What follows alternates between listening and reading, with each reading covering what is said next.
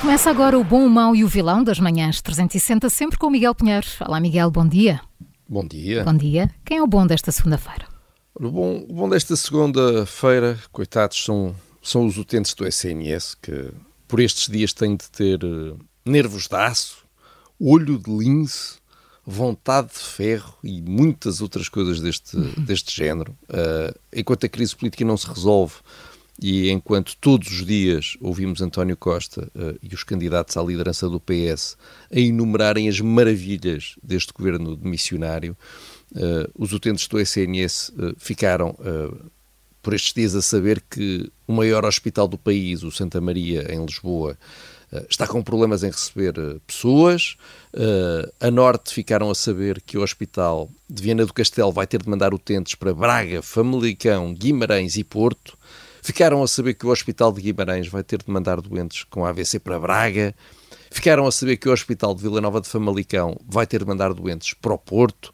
Ficaram a saber que o Hospital de Santa Maria da Feira vai ter de mandar doentes para Gaia. Ficaram a saber que o Hospital de Mirandela vai ter de mandar doentes para Bragança. E ficaram a saber que os hospitais de Vila Nova de Famalicão, de Barcelos, Vila do Conde e da Póvoa de Varzim vão ter de mandar doentes para o Porto anda tudo de um lado para o outro. Os utentes do SNS têm, têm de tomar hum, nota de tudo isto. Uh, num momento de aperto, têm de se lembrar de tudo isto e realmente não, não há quem mereça. Uh, já é mais fácil dizer o que é que está a funcionar do que a lista é mais curta, não é? Uh, do que dizer aquilo que não funciona. Eu, eu, Paulo, já me perdi no Excel. Pois. Isto é preciso, é preciso um Excel gigantesco para, para perceber esta confusão completa. E continua sem haver informação eh, atualizada e oficial sobre isto. Certo. E atenção, e a direção executiva do SNS acha que está maravilhoso. Acha que isto sim é forma de, de termos um SNS a funcionar. Enfim. O bom desta segunda-feira são então os utentes do SNS e quem é o mau? Olha, o mau são os candidatos à liderança do PS, eh, que estão a fazer campanha eh, sem mostrar nenhum problema em entrar em contradição consigo próprios. José Luís Carneiro, por exemplo, mostra agora um santo horror a qualquer acordo com o PCP eh, e o Bloco de Esquerda, avisando que uma nova geringonça, que é o sonho do seu adversário, pode pôr em causa a nossa presença na NATO e na União Europeia. Mas este é o mesmo José Luís Carneiro que em 2015 aceitou alegremente fazer parte do governo da geringonça como secretário de Estado. Na altura não, não, não, não via grandes problemas neste arranjo.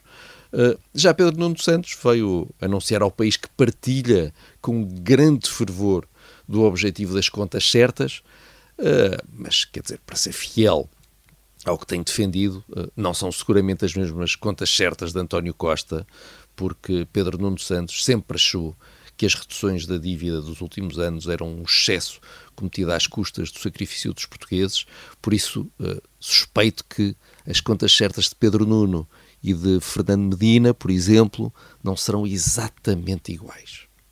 Uh, sim, pelo menos estão a discutir essas coisas nesta, nesta corrida interna, o que já não é mau, não é? Uh, é importante que é para se perceber que provavelmente são dois projetos diferentes para o PS. É, só convém, só convém que digam agora o que foram dizendo ao, e fazendo ao longo dos, outros anos, dos últimos anos, só para.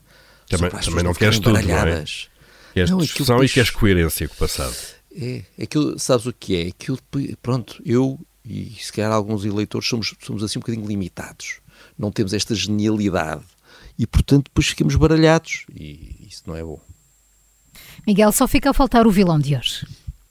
O vilão uh, são Marcelo Rebelo de Sousa e António Costa, uh, que todos os dias acentuam a crise e aumentam o buraco onde estamos metidos, uh, e vai ser assim pelos vistos até desde março há dias uh, o Presidente da República inventou que o Primeiro-Ministro uh, tinha admitido publicamente ter sido ele a pedir a Marcelo uh, que chamasse a Procuradora-Geral da República a Belém no dia das buscas da Operação Influencer. E António Costa veio este fim de semana condenar Marcelo pela revelação de conversas entre o Presidente e o Primeiro-Ministro, quando no fim de semana anterior tinha sido ele próprio a revelar uma dessas conversas sobre o convite a Mário Centeno para o substituir no, no cargo. Uh, já percebemos que Marcelo Rebelo de Sousa e António Costa têm contas a, a ajustar. Uh, e, pelos vistos, o país vai ser forçado a vê-los a ajustarem essas contas um com o outro. Como se não, como, olha, como se não tivessem mais nada para fazer, como, por exemplo, pôr o SNS a funcionar. Exato. E também vamos chegando à conclusão que, afinal, esta lua de mel prolongada, que durou vários anos, se calhar era um bocadinho postiça, não? Pois, uh, parece, parece que em público era uma coisa e se calhar em privado era outra. Uh, olha que surpresa. Acontece aos melhores.